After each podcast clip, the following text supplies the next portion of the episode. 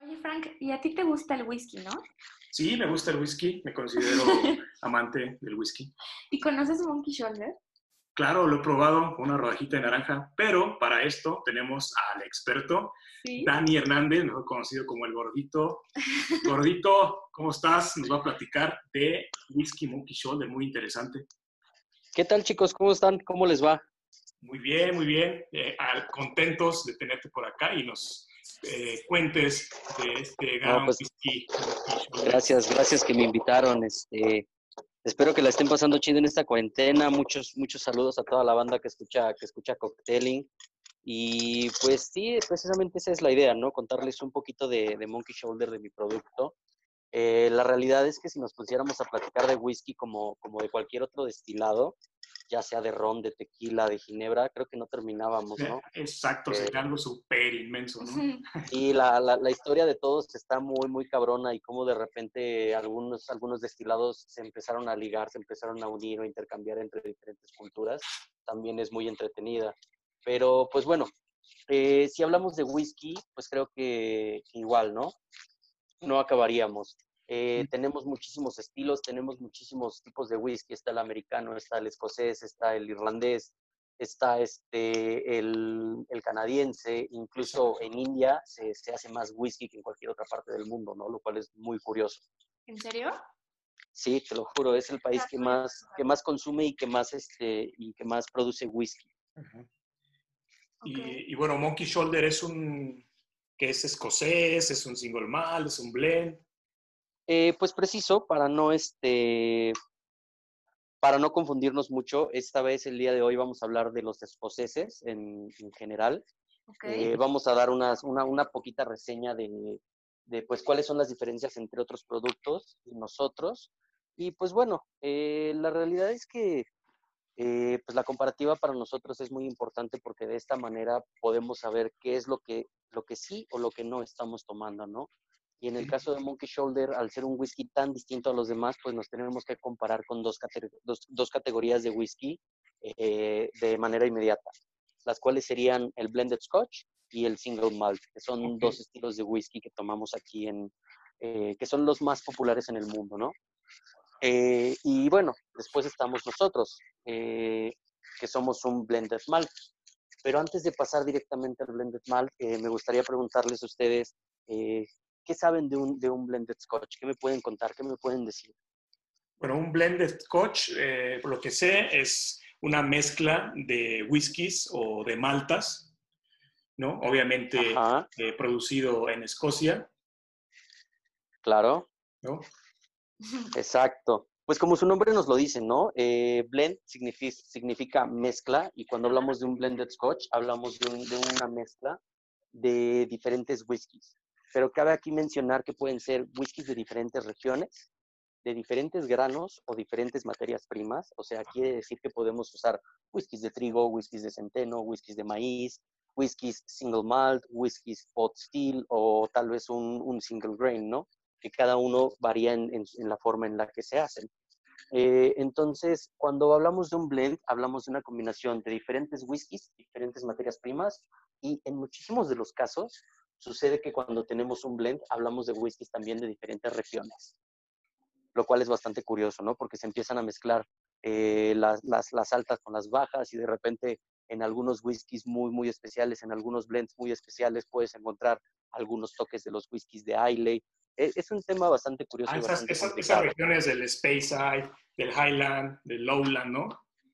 Exactamente, todas las regiones con las que, con las que contamos dentro, dentro Son las de regiones escocesas. Exactamente. Pero bueno, no le demos más vueltas. Blended Scotch, una mezcla de diferentes whiskies de diferentes materias primas. Después tenemos el single malt. ¿Qué me pueden decir de un single malt, chicos? Como ¿qué, qué les recuerda? ¿O qué les viene a la mente Yo cuando les digo ahí- single malt? Igual también es como obvio, ¿no? El nombre lo dice. O sea, single de- Exactamente. Exactamente. Single significa, significa una sola.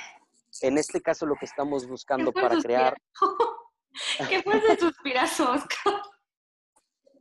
Pero fuiste tú, ¿no? Yo no fui, te lo juro. Mm, yo tenía el micrófono apagado. Yo pensé que Single Malt era como una malta soltera, por eso sí. Ah. No, amigo, yo, yo solo puedo decir que qué bueno que, está Dani aquí porque la categoría que más amolado y desconocido estoy es de, es de whiskies. Así que, ay, amigo, ilumíname, por favor. Sí, a mí también, por favor. Con dos botellas de Monkey que nos bajemos, ah, tenemos una muy buena clase. Échamelas. Eh, pero, bueno, les decía del single malt. Eh, es una sola materia prima. En este caso, para que hagamos un single malt, necesariamente nosotros vamos a ocupar algo que se llama cebada. Y esta cebada va a pasar por una serie de procesos hasta que nosotros la podamos transformar en whisky. El primer proceso va a ser el malteado, el cual consiste en remojar o revivir este grano. Cuando nosotros malteamos, si nosotros dejamos que el grano siga, siga creciendo o siga vivo, pues va a comenzar a tirar una, una plantita. Si esto pasara, nosotros ya no podríamos destilarlo, ya no nos serviría de nada. Entonces lo que tenemos que hacer es secar este grano, tenemos que volverlo a matar. Para hacer esto, lo que vamos a hacer es ahumarlo con, con turba en los pisos de malteado. Esto básicamente es poner toda la cebada malteada, toda la cebada mojada sobre un piso de madera en el cual en la parte de abajo están funcionando unos hornos. Estos hornos van a estar sacando una cantidad de humo impresionante donde arde un combustible que se llama turba. Entonces, esta turba lo que va a hacer es que va a secar nuestra cebada y al mismo tiempo va a comenzar a aportarle un poquito de estos sabores y estos aromas ahumados, ¿no? Después, para seguir con el proceso de creación de nuestro whisky, vamos a pasar a algo que pareciera ser sumamente sencillo. De esta cebada malteada, nosotros vamos a crear una cerveza esta cerveza se le conoce como wash.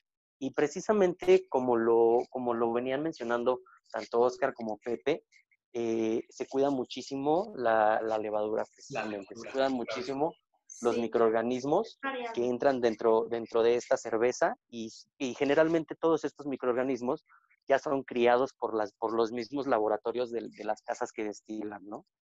Una vez que tenemos esta cerveza, vamos a pasar a la destilación dos de las grandes diferencias o de las más importantes diferencias entre los whiskies de un single malt y un blended scotch también es el proceso o el modelo de destilación. En un, en un blended scotch nosotros vamos a destilar eh, la mayor parte del tiempo en un alambique de destilación continua o en un alambique de destilación por columnas. Y en el caso de los single malts, siempre se tiene que destilar en un alambique de cobre tradicional. Esa es una gran, gran diferencia también. Obviamente cuando destilamos en el ámbito de destilación por columna, obtenemos muchísimo más producto de una manera muchísimo más rápida. En el caso de, destilar por alambique de cobre, eh, pues obtenemos una cantidad de producto más pequeña, pero tal vez con muchísima más calidad. Es por eso también que los single malts a veces tienden a ser como productos más caros que un blended scotch. ¿Vale? ¿Vamos bien hasta aquí? Sí. Y bueno, después llegamos nosotros, después llega pues estos, estos changuitos rebeldes de, la, industria que son pues Monkey Shoulder, ¿no? ¿Qué somos nosotros? Nosotros somos algo que se le conoce como eh, blended scotch, de, digo como, como blended malt. ¿Qué es un blended malt? Eh, pues como su nombre nos lo dice también, es la mezcla de diferentes whiskies de pura malta. En el caso de Monkey Shoulder, nuestro producto se hace específicamente con whiskies de la región de Speyside. Una vez que se tienen estos tres whiskies que provienen de, diferentes destilerías, lo que se hace es mezclar todos estos productos y ponerlos a añejar dentro de una barrica de roble blanco que previamente añejó Borgo para después simplemente embotellarlos y lanzarlos al mundo. ¿Cuál es la diferencia de nuestra marca o por qué nos consideramos tan distintos o tan únicos? Pues porque desde el principio Monkey Shoulder es una marca que te dice que es un whisky diseñado para mezclarse. No somos un whisky que lleve muchos años en el mercado, de hecho nosotros tenemos 15 años en el mercado a nivel mundial, pero pues yo creo, yo creo, yo considero que a diferencia de otras marcas de whisky, nosotros desde el principio llegamos con el mensaje de somos un whisky irreverente, diseñado para mezclarse y diseñado para pasarla bien. No necesariamente queremos... Para pues, ¿no? Exactamente, para coctelear, para mezclar y no queremos ser ese whisky, no queremos ser ese estereotipo de whisky en el cual eh, pues ves a una persona con un vasito rocas que se está tomando, exactamente, que se está tomando su whisky con una gotita de agua, con una roquita.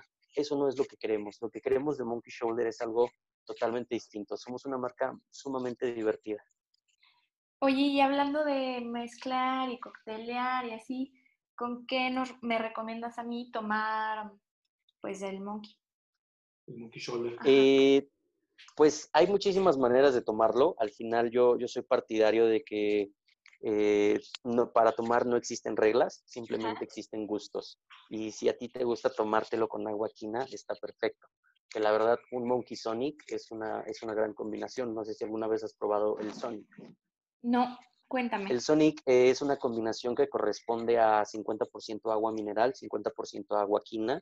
Y, en, y pues en este caso yo te recomendaría que te pusieras una oncita, una oncita y media de Monkey Shoulder, la mitad de quina, la mitad de mineral y lo decores con unas rebanadas de cítricos.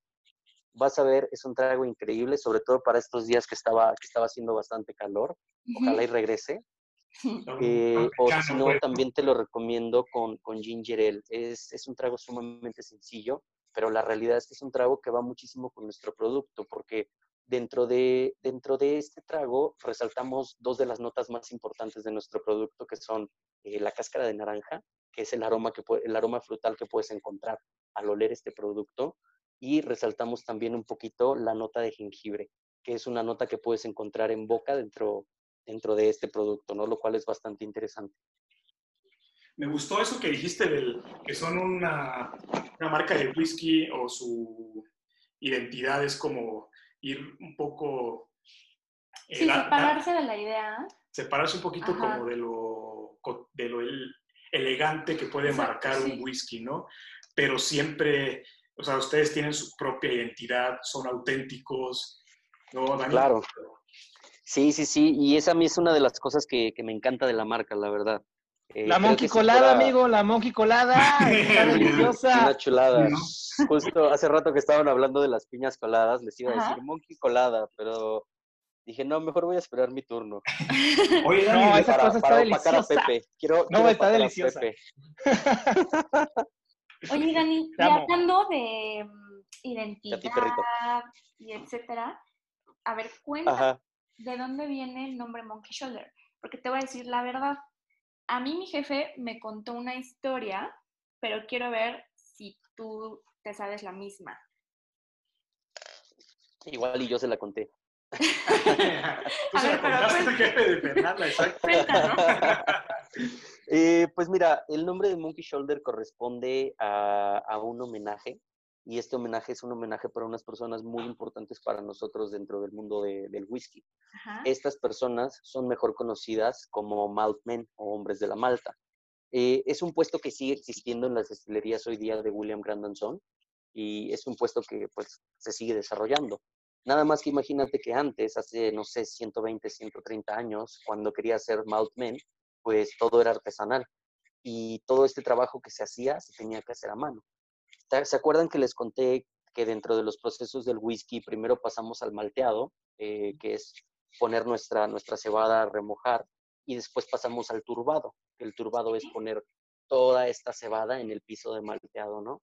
Obviamente, con el horno saliendo de la parte de abajo de los hornos, eh, si tú dejaras ahí la cebada solita durante muchas horas, pues ¿qué va a pasar? La cebada que viene, que está más pegada al suelo, se va a empezar a cocinar o se va a quemar más, se va a tostar más. Eh, para que esto no suceda y para que el producto no se eche a perder, el trabajo de los maltmen estaba aquí precisamente. Lo que ellos tenían que hacer era darle vueltas consistentemente a toda esta cebada malteada. Estás hablando de que, de que en cada una de estas casas donde, donde se hace el, el- donde están los pisos de malteado, se pueden llegar a meter hasta 240 toneladas de cebada malteada. Entonces imagínate estar ahí durante 12, 14 horas continuas con humo saliendo del suelo, adentro temperaturas arriba de los 28, 29 grados centígrados y afuera temperaturas de 12 o de 5 grados centígrados. Y encima de todo, la parte más complicada y la parte más difícil, eh, estar volteando toda esta cebada malteada para que no se queme. Con el paso del tiempo, ¿qué sucedía? Todo esto eh, pues les, les ocasionaba un, un movimiento repetitivo. Y entonces en ese momento se les generaban unas lesiones en los hombros. Eh, esta misma lesión hacía que se les rompieran los ligamentos de los hombros. Cuando se terminaban de romper, exactamente, se les terminaban de fracturar o de romper estos ligamentos y se les colgaban los hombros como a un chango. ¿Alguna vez han visto un chimpancé? Ajá. Cómo tiene los hombros colgados. Y de ahí nace el nombre de la lesión, Monkey Ah. Shoulder o hombro de mono.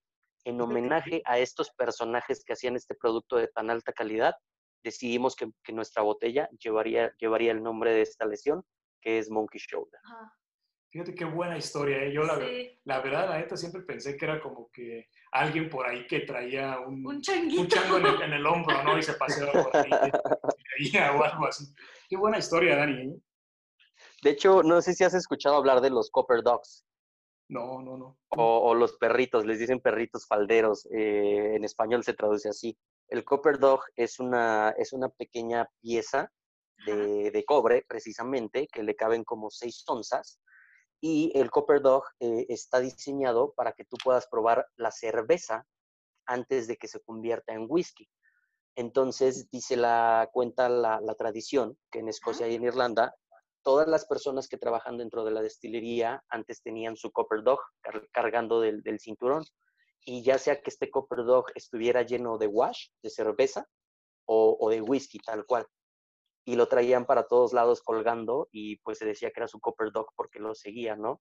Está muy, muy, muy chistoso ver cómo asociaban muchas cosas con los animales, ¿no? Como Copper sí. Dog o como Monkey Shoulder. Sí. Está, está muy cagado. Oye, Dani, y bueno, Dígamelo. sabemos por ahí que cada whisky cuenta como con su destilería. Entonces, y he escuchado un poco hablar, William Grant es la destilería de Monkey Shoulder. Eh, no, te voy a contar qué es lo que sucede con nosotros. Eh, hace cinco años todavía la marca se hacía exclusivamente de productos de las destilerías que pertenecen a William Grant and Sons. Ajá. Hace cinco años todavía tú podías encontrar dentro de Monkey Shoulder una combinación de Balvenie, Glenfiddich y Kinningbe, que son tres productos que pertenecen a nosotros. ¿Qué pasó? ¿Qué sucedió? Eh, nosotros no contamos con una destilería. Monkey Shoulder no cuenta con una destilería. Monkey Shoulder es un blend de diferentes productos. Entonces, ¿qué sucedió? No sé cómo estuvo yo bien la onda, eso creo que es algo ya de, de más arriba, pero no sé si Ah. fue por, por cuestión de que les, les salía muy caro o de que, de que al parecer no iban a alcanzar las reservas de algún producto que tenían, que tenían de nosotros de William Grant Sons y decidieron re- reinventar la receta. Sigue siendo un blended malt, siguen siendo whiskies de la región de Speyside, se sigue mezclando en baches de tres, tres barricas distintas de, de tres destilerías diferentes de la región de Speyside. Aquí es muy importante recalcar que de esas tres barricas, una pertenece a nosotros, a William Grant and Sons. Al menos 60% o 70% del líquido que tú encuentras dentro de Monkey Shoulder es nuestro, pertenece a William Grant and Sons. Las otras barricas, ¿de dónde vienen? Vienen de diferentes destilerías de, la, de solamente de la región de Speyside. ¿De- ¿Es de dónde? ¿De qué región, perdón, Dani? Eh, Speyside. Speyside. Oye, ¿es ahumado?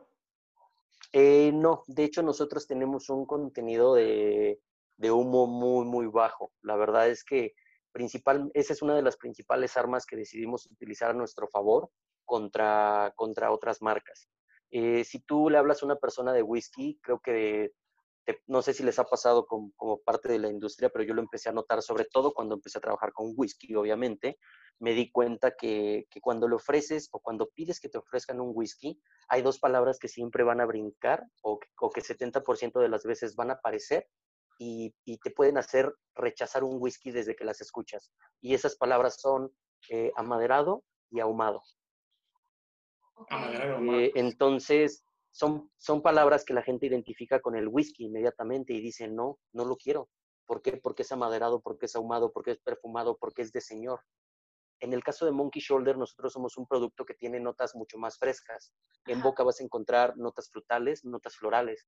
En nariz vas a encontrar notas florales, notas especiadas. Puedes encontrar notas a vainilla, notas a, notas a manzanilla. Puedes encontrar notas a canela, notas a jengibre, eh, en aroma, en las notas frutales, es, una, es unos aromas muy agradables porque tenemos mucha naranja, mucha piña, tenemos también por ahí durazno, dentro de las notas más, este, más obscuras, por así decirlo, tenemos mucho cacao, tenemos mucho regalis. Entonces, eh, la verdad es que en cuestión de, la, de, las notas, nosotros dimos un giro de, 360, de 180 grados y decidimos utilizar notas más refrescantes con la que la gente se siente más cómoda, porque precisamente eso es lo que queremos hacer, reclutar a nuevos bebedores al mundo del whisky. Sí, muy aromática. Oye, Dani, ya me antojaste el whisky, la verdad. Y les voy a contar, me acabo de hacer un Irish coffee. ¿Sí o no? Yo me estoy tomando un monkey con ginger ale. bueno, y Dani, para finalizar, cuéntanos en tres palabras qué es Monkey Shoulder. Eh, irreverente. Ajá. Divertido. Eh, pero classy. Oh, ok. Totalmente. Sin, perder, sin perder la etiqueta. Exacto. ¿Y tu cóctel favorito, Dani? Híjole, mi cóctel favorito no lo he cambiado y creo que nunca lo voy a cambiar. Mi cóctel favorito siguen siendo los Bloody Marys. Bloody mm. Mary. Sí, me fascina el Bloody Mary. Totalmente de acuerdo. Si no has comido, te da pila. Si estás bien crudo, te levantas. Si no has agarrado la peda, pues ese güey te echa la mano también. en cualquier estado de ánimo. el, el Bloody Mary es un cóctel que pasa muy, muy fácil, porque aparte ni lo sientes y ya agarraste la fiesta de, nuevo igual. Pues coctelinas, coctelinos, eh, a comprar Monkey Shoulder, a prepararse tragos con Monkey Shoulder. Dani ya eh, ya me gustó más el whisky. ¿De Dani o el whisky? De, todo lo que acaba. No, por lo que dijo Dani, ah. ya me gustó más el whisky. Bueno, pero. ¿Sabes? Además, ¿qué se me antoja? Además de un Bloody Mary, como dice Dani, un gin. Ah, pues a ti que te gusta mucho el gin, ¿no? sí. Sí, sí, claro, eres amante del gin, fan del gin.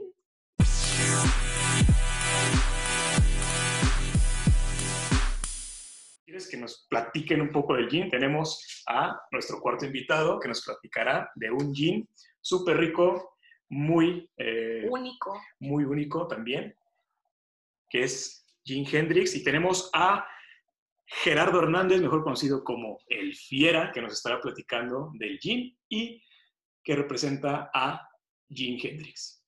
Fiera, ¿andas por ahí?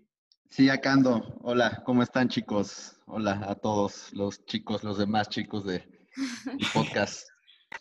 Hola, amigo. Oye, Fiera, yo tengo una pregunta personal Hola, Fiera. para ti.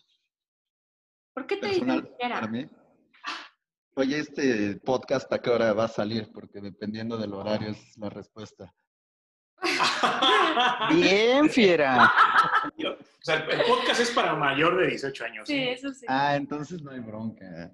Me dicen fiera porque tuve un pasado oscuro. No, para nada. Eh, w. Yates, que es un escritor, decía que cuando, haya, cuando hayas que elegir entre la verdad y, la leyenda, siempre cojas la leyenda porque la, la verdad es menos interesante que la leyenda. Entonces, por eso. Filósofo. no, pero fíjate, no, me dicen fiera porque cuando en mi segundo trabajo en, la industria, hace como 40 mil años, eh, no, no, no, no fue en la última cena, no decanté el vino, porque ya el vino ajá, ni, ni fui runner en la última cena. Porque yo no había ni nacido. Porque Merinito siempre me, me molesta con eso. Pero no, tenía 19 años y estaba, trabajaba en una parrilla argentina, entonces el parrillero, que sigue siendo un gran amigo mío, al cual le mando un saludo, que espero que escuche esto, que se llama Marcelo Luchetti, es argentino y pues cada vez que pasaba por, por la parrilla para dejar los muertos, me decía que hace fiera, porque es una palabra muy noventera para las personas que no vivieron en los noventas, pues Ajá. así era. Oye, oye, ahorita que me lo de la última cena, por ahí en el cuadro este famoso de la última cena se ven varios pepinos, no los hayas puesto tú ahí. no es cierto, es broma. Igual y sí, ¿eh? ya, estaba metiéndole mano. Oye, como que me salieron bien albureros con lo del pepino y lo del metiéndole mano. Oye, era em, embajador de Hendrix, de este gin tan popular. ¿Qué nos puedes contar detrás de toda esta historia del gin y, y de Hendrix? ¿Qué quieren saber en específico? porque también como los otros dos, como todos los destilados que hemos escuchado en este momento, pues sí, la, la- la Eh, historia es ¿Cómo empieza, ¿Cómo empieza Jim Hendrix? ¿Por qué se caracteriza tanto con el pepino? De acuerdo. Eh, Hendrix nace en 1998. En- es- somos de un pueblo al ¿Tú oeste ya de habías Escocia. nacido o todavía no nacías? No, yo ya estaba, ya, ya era, iba en mi tercer vida. Eh, nace en 1998 en el oeste de Escocia, en un pueblito que se llama Girvan. Y pues eh, es el segundo destilado que aparece en la categoría de los Distill Gin. ¿no? Eh, hay tres categorías muy populares en las ginebras, que es el London Dry, que es Sí. yo creo que la que todos conocemos. Sí. Eh, también está la ginebra de composición en frío, que es la que tomamos luego cuando nos vamos a la playa y nos echamos unos cocos con ginebra. Ah, ya. Y también estamos nosotros que somos Distill Gin. ¿Cuál es la diferencia entre una London Dry y una ¿Qué Distill son, Gin? son qué, perdón? Distill. Somos Distill Gin o ginebras destiladas. Es un estilo que, bueno, les voy a contar primero la diferencia, porque hay muchas eh, dudas siempre en cuanto a la diferencia entre un London Dry y una Distill Gin. Eh, básicamente lo que es a lo mejor una Tanqueray Beefeater y una Hendrix y Bombay, ¿no? Sí. La diferencia es mínima. En estructura, nosotros, Hendrix, somos una London Dry. Tenemos, eh, seguimos todas las reglas para hacer una London Dry, que son eh, 51% de enebro. El enebro es el botánico principal en todas las ginebras, Juniperos comunis. Eh, crecen unos árboles chaparritos que son, se llaman cipreses, son unos pinos, como los que tenemos en la casa en Navidad. Y de ahí nace el enebro, ¿no? De ahí, ajá, de ahí nace el enebro. Este es el botánico principal y para que eh, sea un producto, eh, Ginebra, necesitamos el 51% de esta valla. El otro 49% restante se divide entre especias, flores, cáscaras de cítricos y también raíces. El segundo no debe de llevar nada de azúcar en su destilación. Eh, antes, en un estilo que es como el eslabón perdido entre la Genever y la London Dry, que se llama el Old Tom Gin, se agregaba azúcar directamente a su destilación. Por último, eh, se destila en alambique de cobre, ¿no? Estas eran como las tres reglas principales para hacer una London Dry Gin. La diferencia entre una London Dry Gin y nosotros es que después de que se hace este proceso de una London Dry, por ejemplo, Sí. tenemos una Hendrix, de, una London Dry de Hendrix, para imaginárnoslo de esta manera, después de que tenemos esta London Dry de Hendrix, por el método de, de- de inyección de vapor le agregamos esencias naturales de pepino y pétalo de rosa. Ah, Esto rosa sucede- también. Ajá, sí, pétalos de rosa. El pepino es de eh, Holanda y los pétalos de rosa son de Damasco, Bulgaria. Estas esencias son sumamente fuertes, ¿no? Para darnos una idea de, de este, del- de- de la potencia de estas esencias, Sí. para hacer un litro de esencias naturales de pétalos de rosa de Damasco, se necesitan aproximadamente 90 kilogramos de solo pétalos, ¿no? Entonces son eh, esencias súper poderosas que Leslie Gracie es la única que, que sabe manejar. Eh, hablando de Leslie Gracie, pues bueno, es eh, nuestra Master Distiller, ¿no? Nuestra Master Distiller es la mejor cuarta nariz del mundo, es una mujer, para Ajá. todos los que ahorita van a sacar sus lágrimas de hombres. Órale. Es una señora, ajá, sí, claro. Y obviamente está reflejado toda la, la personalidad de Leslie Gracie en estos líquidos de Hendrix, ¿no? En todas sus variantes. Ella es la mente maestra detrás, detrás de todas nuestras variantes de Hendrix. Ella, como les comentaba, es la mejor cuarta nariz de todo el mundo. También ha ganado dos veces la, mejor eh, Master Distiller de la categoría. Entonces, pues, obviamente eso nos habla, esas credenciales de la, de, de- la persona, de la calidad de su trabajo, ¿no? De Leslie Gracie. Y les comentaba, eh, nacemos, somos los segundos en aparecer en esta categoría, ¿no? Que son los Distill Gin.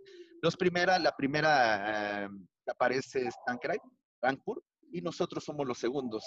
Eh, somos, eh, tenemos, creo que la, la particularidad de nosotros y lo que bien mencionaban es por qué el pepino y las rosas. Es una historia, les voy a comentar la historia de, de cómo nace Hendrix.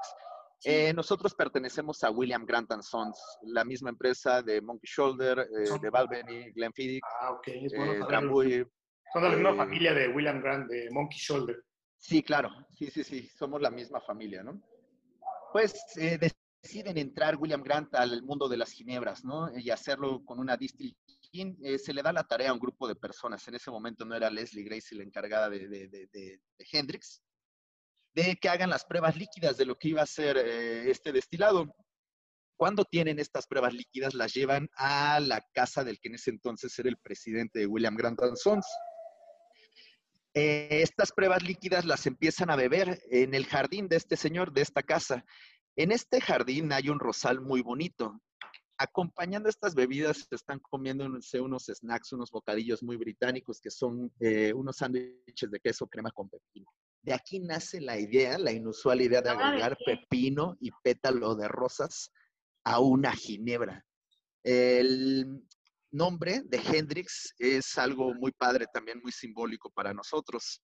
En 1998, cuando se lanza nuestro destilado, sucede algo muy triste.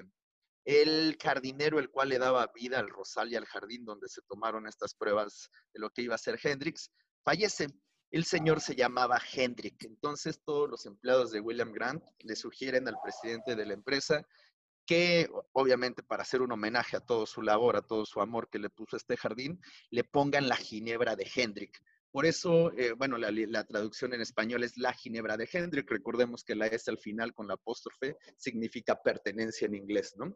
Nuestra botella, pues obviamente hace referencia, ¿no? A la época victoriana, una época de 1600 a 1850, donde los tónicos, tónicos me refiero a medicina, se guardaban en envase de cristal. ¿De acuerdo? Por eso también nuestra botella es oscura, porque hace remembranza a esa bella época donde nosotros nos inspiramos para producir nuestro líquido.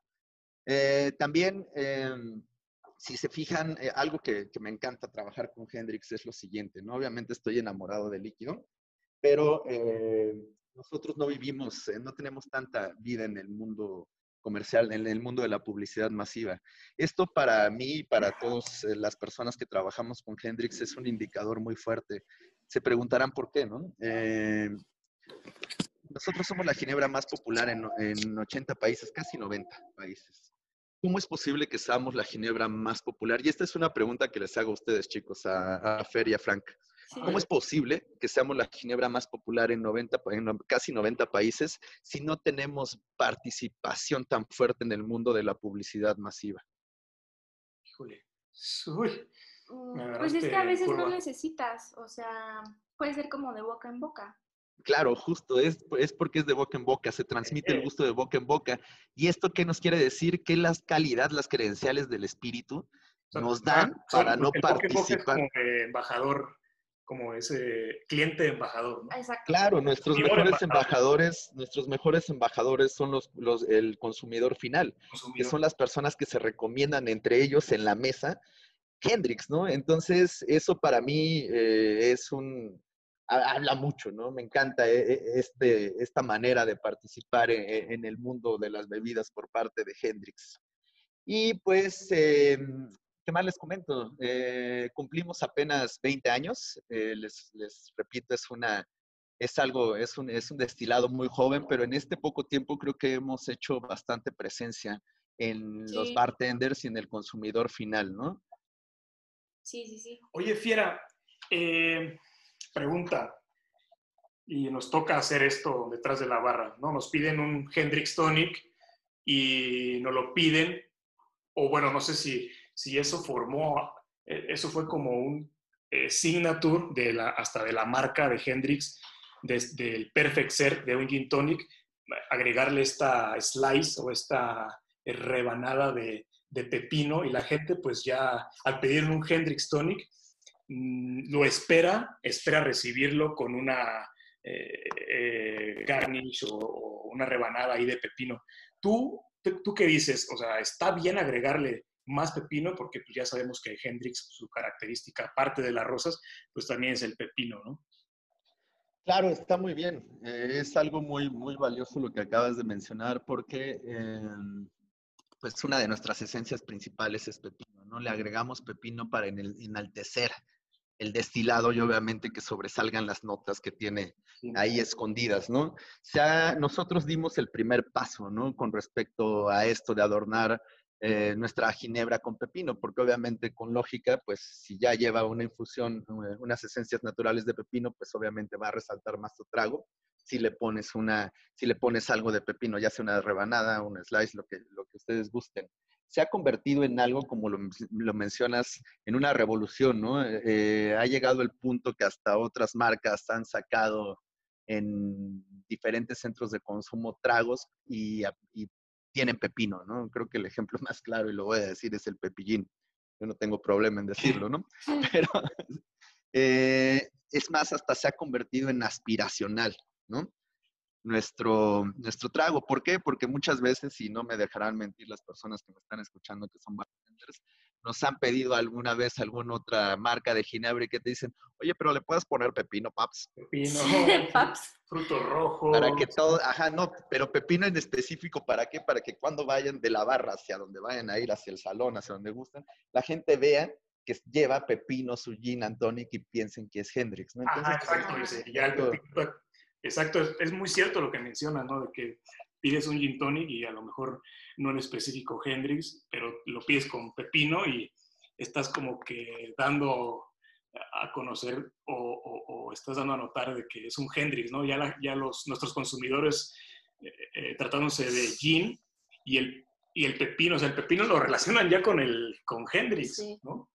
Sí, ha sido un trabajo muy fuerte el que hemos hecho con esto eh, durante el tiempo y también creo que todos los que estamos aquí hablando eh, es muy fuerte hablar de, del perfect serve, ¿no? El perfect serve, eh, que es en, en, este caso de Hendrix, el, el, Hendrix Tonic, nos ha ayudado muchísimo, ¿no? Y, y, siempre hay que creer en todas las marcas, en el perfect serve, porque ese, ese, ese es la, el, el, la, manera, el trago que nos va a ayudar a abrir puertas en, en muchos lados.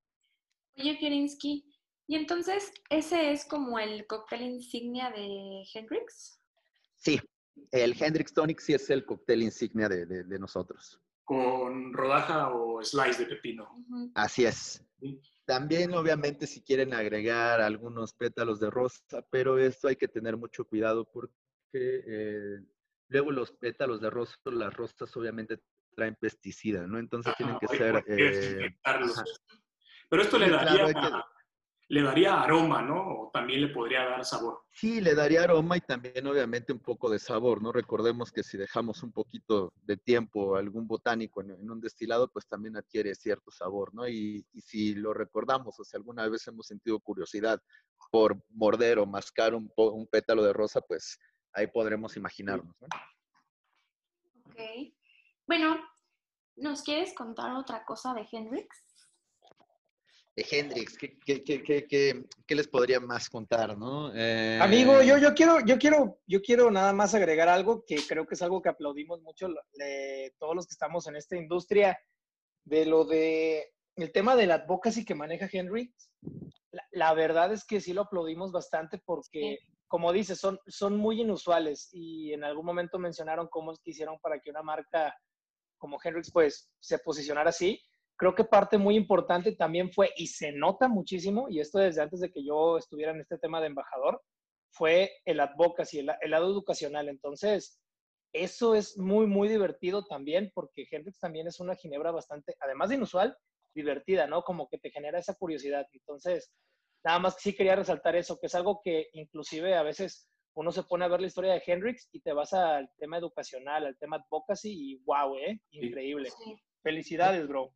Muchas gracias, Pepe Guti. Sí, acabas de mencionar algo muy fuerte y creo que esto nos da punto para poder eh, hablar ¿no? de esto. Nosotros, tanto no solamente Hendrix, sino William Grant and Sons, nos enfocamos mucho en el advocacy, ¿no? Es la manera que nosotros tenemos de acercarnos tanto a la industria como al consumidor final. Obviamente te, no es la misma, no es el, mismo tipo de educación que llevamos a la industria que el que llevamos hacia el consumidor final. Eso eh, nos ha servido muchísimo porque podemos adaptarnos ¿no? a distintos públicos y obviamente hemos tenido muchísima aceptación porque también creo que eso es algo muy importante de, William Grant, ¿no? Y, y creo que también de, de, todas las marcas que estamos aquí presentes que que tienen eh, muy en cuenta las personas que están contratando para llevar esta educación hacia, hacia la industria y hacia, y hacia el consumidor final, ¿no? Eso es algo muy bueno que, que, que, por ejemplo, a mí me ha enamorado de William Grant, ¿no? Antes de, de, de, fijarse en otra cosa, pues obviamente les interesa trabajar conmigo, ¿no? Y algo, les voy a comentar alguna anécdota, ¿no? Yo cuando entré a, a William Grant, eh, entré por Joseph Mortera, un señorón también de, la Ginebra. Joseph, saludos ahí a, nuestro amigo Joseph Mortera. Sí, saludos, saludos a Joseph. Eh, le comenté, oye, eh, ¿qué onda? Pues ya va a ser, haz de cuenta, mañana es mi primer día de trabajo, ¿cómo quieres que, me vista o, necesitas que lleve algo? tú dime, y me dice, no, no, güey, así como habla él, ¿no? No, no, no, güey, o sea, eh, nosotros te contratamos por quien eres, no por otra cosa. Cuando me dijo eso, obviamente que... ser, ser tú sí, ajá, ¿no? Y más siendo yo que muchas veces estuve reacio a trabajar con marcas, ¿no? Yo antes en mi vida de bartender, no me dejará mentir, Oscar, era sumamente independiente, ¿no? También ustedes lo llegaron a ver, eh, Fer, eh, Franklin, cuando iban a Valtra, era, no, había, no había una una diferencia entre marcas, todas vivían en el bar de la misma manera, ¿no? Llegaban las marcas y me decían, oye, te puedo dejar esto, te puedo hacer esto. Dije, no, no, no, tu marca vive aquí porque a mí me gusta y les gusta a mis clientes, ¿no? Que esa era mi prerrogativa ante todo, ¿no?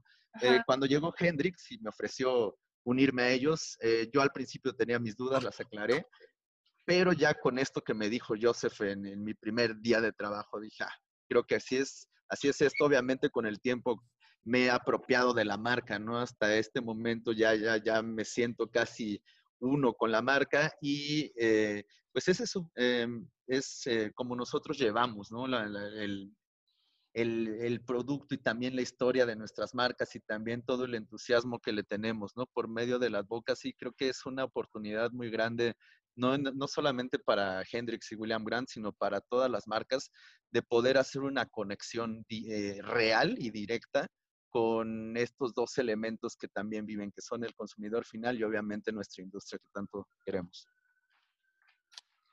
Me encanta que hablen así de bonito de sus marcas, cada uno.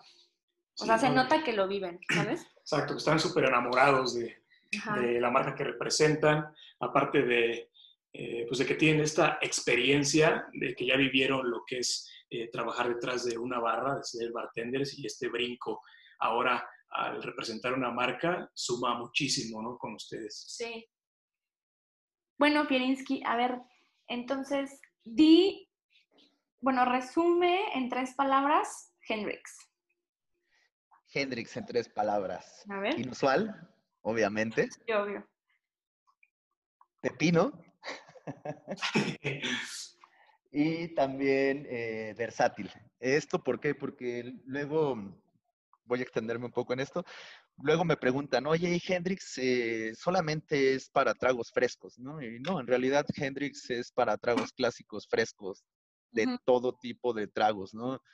Es, una, es un producto que, que está tan bien hecho que se adapta toda la, la, la, la, familia de tragos que podemos preparar en un bar, ¿no? Entonces, eso, esa versatilidad, perdón, me, me, encanta mucho de la marca. Sí. Oye, Fiera, eh, antes de que te nos vayas, eh, una duda ahí. Servir un gin tonic con, eh, no sé si, si, fue como por ahí se hizo de moda o en realidad sirve el, el, ok, vamos a hacer un gin tonic, servimos el gin, obviamente primero enfriamos la copa, servimos el gin y después ah, servimos el agua tónica sobre eh, ah, el, la bar spoon, sobre como el La cucharilla de bar. Ah, ¿Esto en realidad nos sirve para darle una mejor calidad a nuestro trago o fue una moda, un, eh, eh, tipo, entre comillas, un show que se le daba al gin tonic? Sirve, pero para ser sinceros es más teatralidad, ¿no? Yo siempre lo hacía para consentir, por ejemplo, cuando lo hago yo o cuando lo hacía que trabajaba en algún bar, era para consentir a alguien, ¿no? Estos detalles obviamente siempre van a hacer que las personas, que el consumidor, que el cliente se sienta más consentido, ¿no? También si lo hacía, si había una mesa cerca eh, y, me estaban viendo, lo hacía, ¿no? También obviamente si tenía tiempo, si no tenía ocho comandas atrás y se me estaba cayendo el bar, ¿no? Porque también eso es, eso es algo de mucha conciencia. Eh, pero no, no, en realidad eh, lo, que, lo que se se busca con este método de servir el agua tónica es que se conserve la burbuja, ¿no? La efervescencia. Pero también eh, se puede conservar de otra manera, que es enfriando nuestra agua tónica, ¿no? En los refrigeradores, ya sea lata o la botella de cristal. Esto nos va a ayudar mucho. También el servirla a lo mejor directamente de la botella hacia el vaso, eh, al primer hielo que tengamos a la vista, también nos va a ayudar mucho. Y no me dejará mentir, por lo menos Oscar, o las personas que hayan visitado el Artisan, que Simone Caporale le pedías un gin and tonic y dejaba caer directamente el, el agua tónica. sin Sí, claro.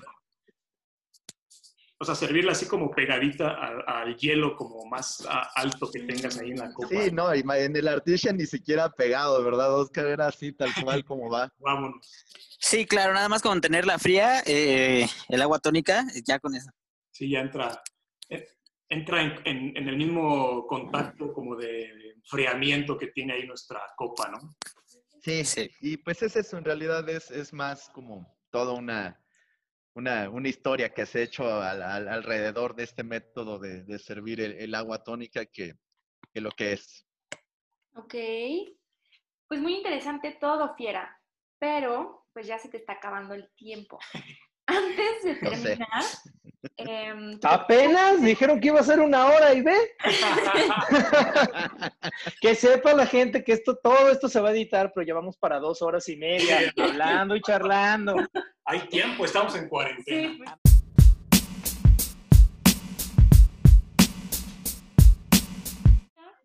Oye, Fiera, ¿y entonces tu cóctel favorito es? Mi cóctel favorito es probablemente, he ido cambiando, ¿eh? esto yo creo que se debe obviamente con la edad y con el, el, eh, cómo va evolucionando el paladar. En este momento es el Dry Martini.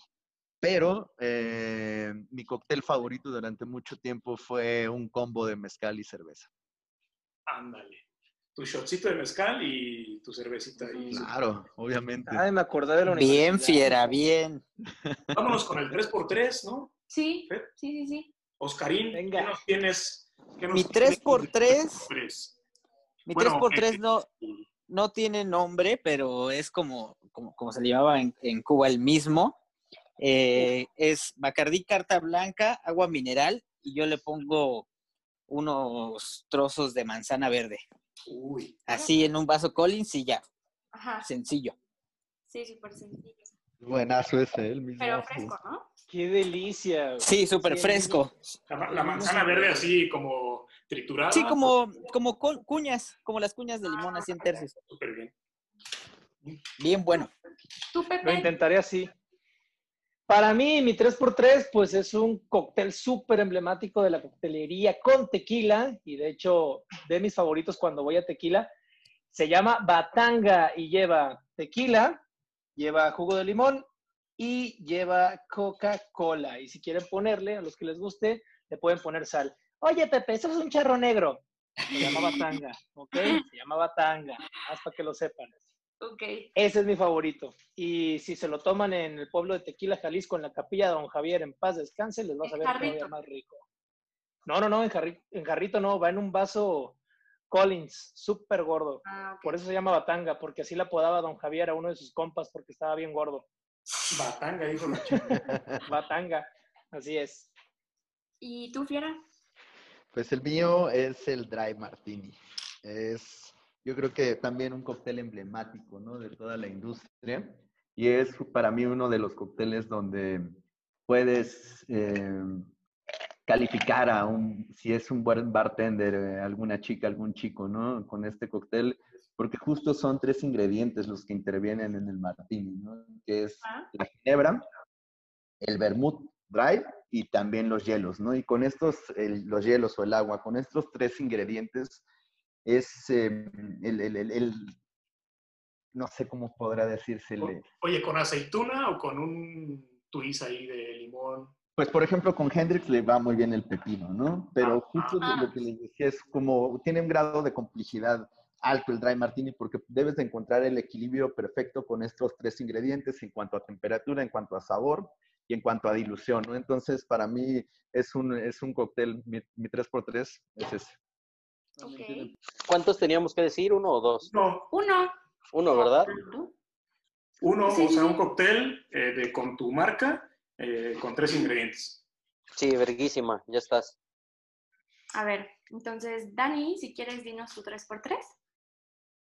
Eh, pues bueno, en la sección del 3x3 yo les voy a recomendar un cóctel eh, bien fácil de preparar. Eh, es un cóctel que mucha gente pide en muchos bares, pero de repente se desesperan porque se tarda a veces 15, 20 minutos. Y la verdad es un cóctel muy bonito, es el padre de los cócteles. considero que está muy chido que se le dedique tiempo a hacerlo, pero también de repente, pues a veces queremos como un chupe, ¿no? Imagínate llegar un sábado 11 de la noche a algún lugar y pides tu old fashion. Súper ocupados, ¿no? Muy súper ocupados. Aparte de que el bartender hates you, eh, pues este, se van a tardar media hora en dártelo, ¿no? Entonces está cabrón. Eh, yo les quiero presentar algo que se llama Lazy Old Fashion, que es la versión sencilla de cómo hacer un, monkey, un, ah, Old Fashion con Monkey Shoulder. Lazy Old Fashion. Lazy Old, Lazy old Fashion. O sea, el, el old fashion para, para huevones o para flojos, si así lo quieres ver. y es algo muy sencillo. En su vaso rocas van a agregar dos onzas de monkey shoulder, van a agregar de tres a cuatro golpes de angostura y 10 mililitros de jarabe natural. La recomendación es que después, que primero agreguen todo al vaso y después agreguen el hielo, remuevan por alrededor de 20 segundos y decoren con una cáscara de naranja. y es lazy porque no usa el azúcar, ¿no? Exactamente. La idea, la idea de usar azúcar natural es que tarda muchísimo más tiempo en disolverse. Entonces eso te, va a hacer más tiempo esperar por tu trago. entonces puede ser como el lazy COVID old fashion. el lazy COVID old fashion. ok. Em, bueno, no, porque en casa tenemos, ahorita tenemos muchísimo tiempo. Sí, muchísimo tiempo. Nada de que lazy.